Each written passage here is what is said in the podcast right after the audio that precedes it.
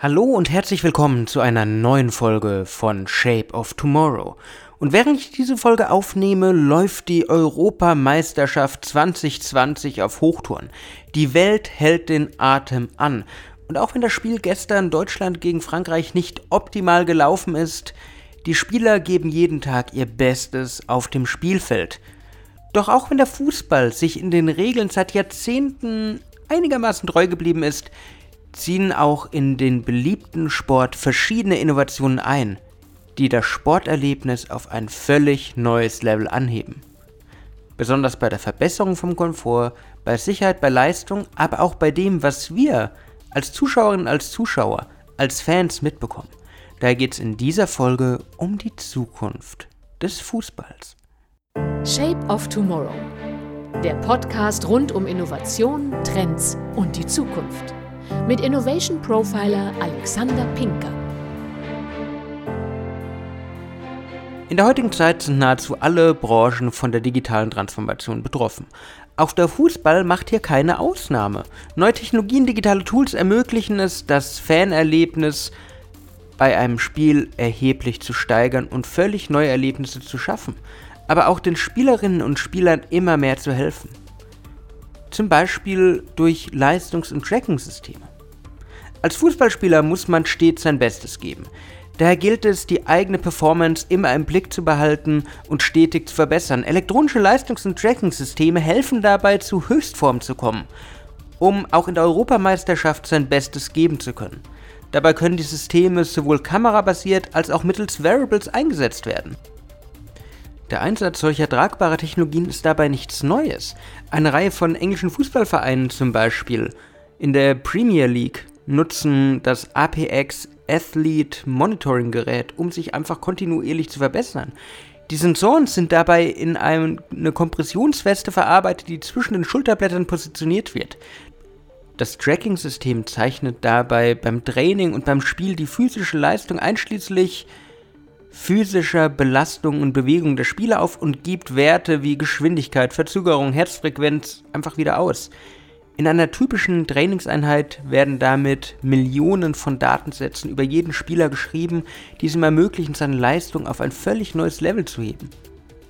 Auch bei der Europameisterschaft sind Variables mittlerweile Standard.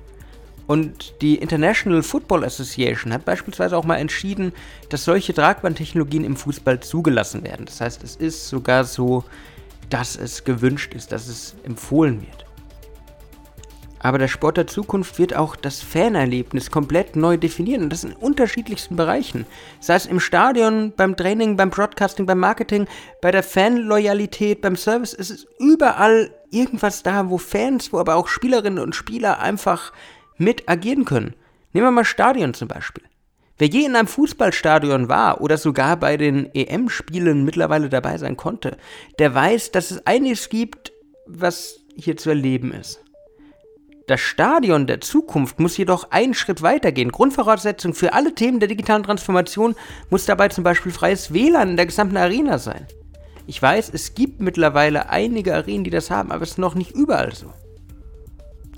Freies WLAN ermöglicht es nicht nur, dass man mit den Fans über digitale Inhalte während des Spiels interagieren kann, es gibt auch dem Studiobetreiber die Chance, Lösungen wie beispielsweise digitale Werbeanzeigen und Banner zu nutzen, statt der klassischen stationären Installationen. Im Fernerlebnis kann der Second Screen Ansatz Wunder bewirken. Wenn über die App des Vereins oder des Stadions noch weitere Informationen zum Spiel reinkommen, wenn man den Blickwinkel wechseln kann und über das Handy auf weitere Kameras zugreifen oder mehr über den aktuellen Spieler erfahren kann, stellt das einen extremen Mehrwert dar. Gehen wir mal aus dem Stadion raus. Virtual Reality hilft auch, das Fanerlebnis außerhalb des Stadions zu optimieren. Mit einem passenden VR-Headset, welches beispielsweise auch als Werbegeschenk gebrandet werden kann, können die Fans das Spielerlebnis hautnah erleben. So kann man vom Sofa aus direkt in das Spiel eintauchen, sitzt in einer speziellen Fanbox oder direkt am Spielfeld des aktuellen EM-Spiels und erlebt das Spiel einfach hautnah live in 360 Grad.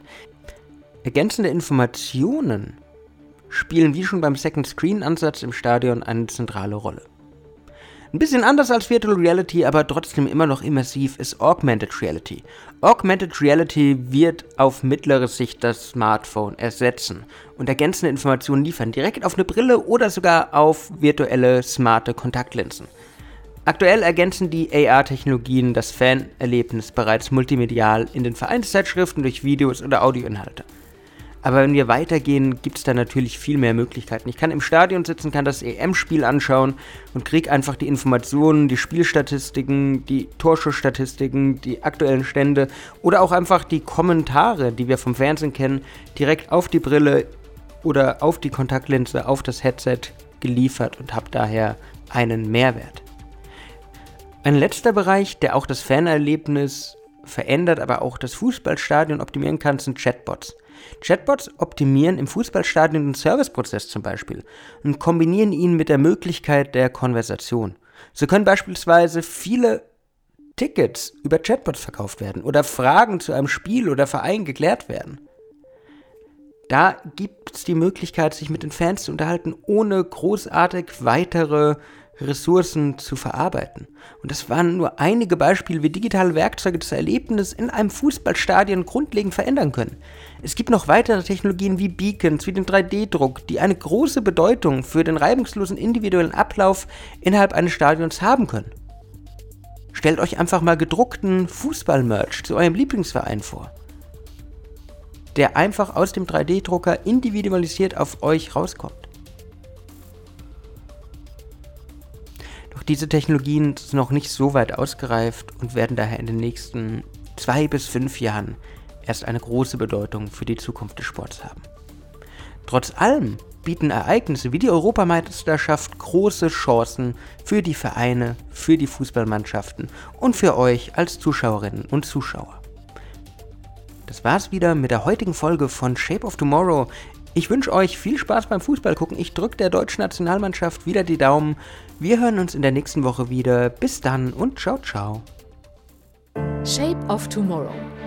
Der Podcast rund um Innovation, Trends und die Zukunft.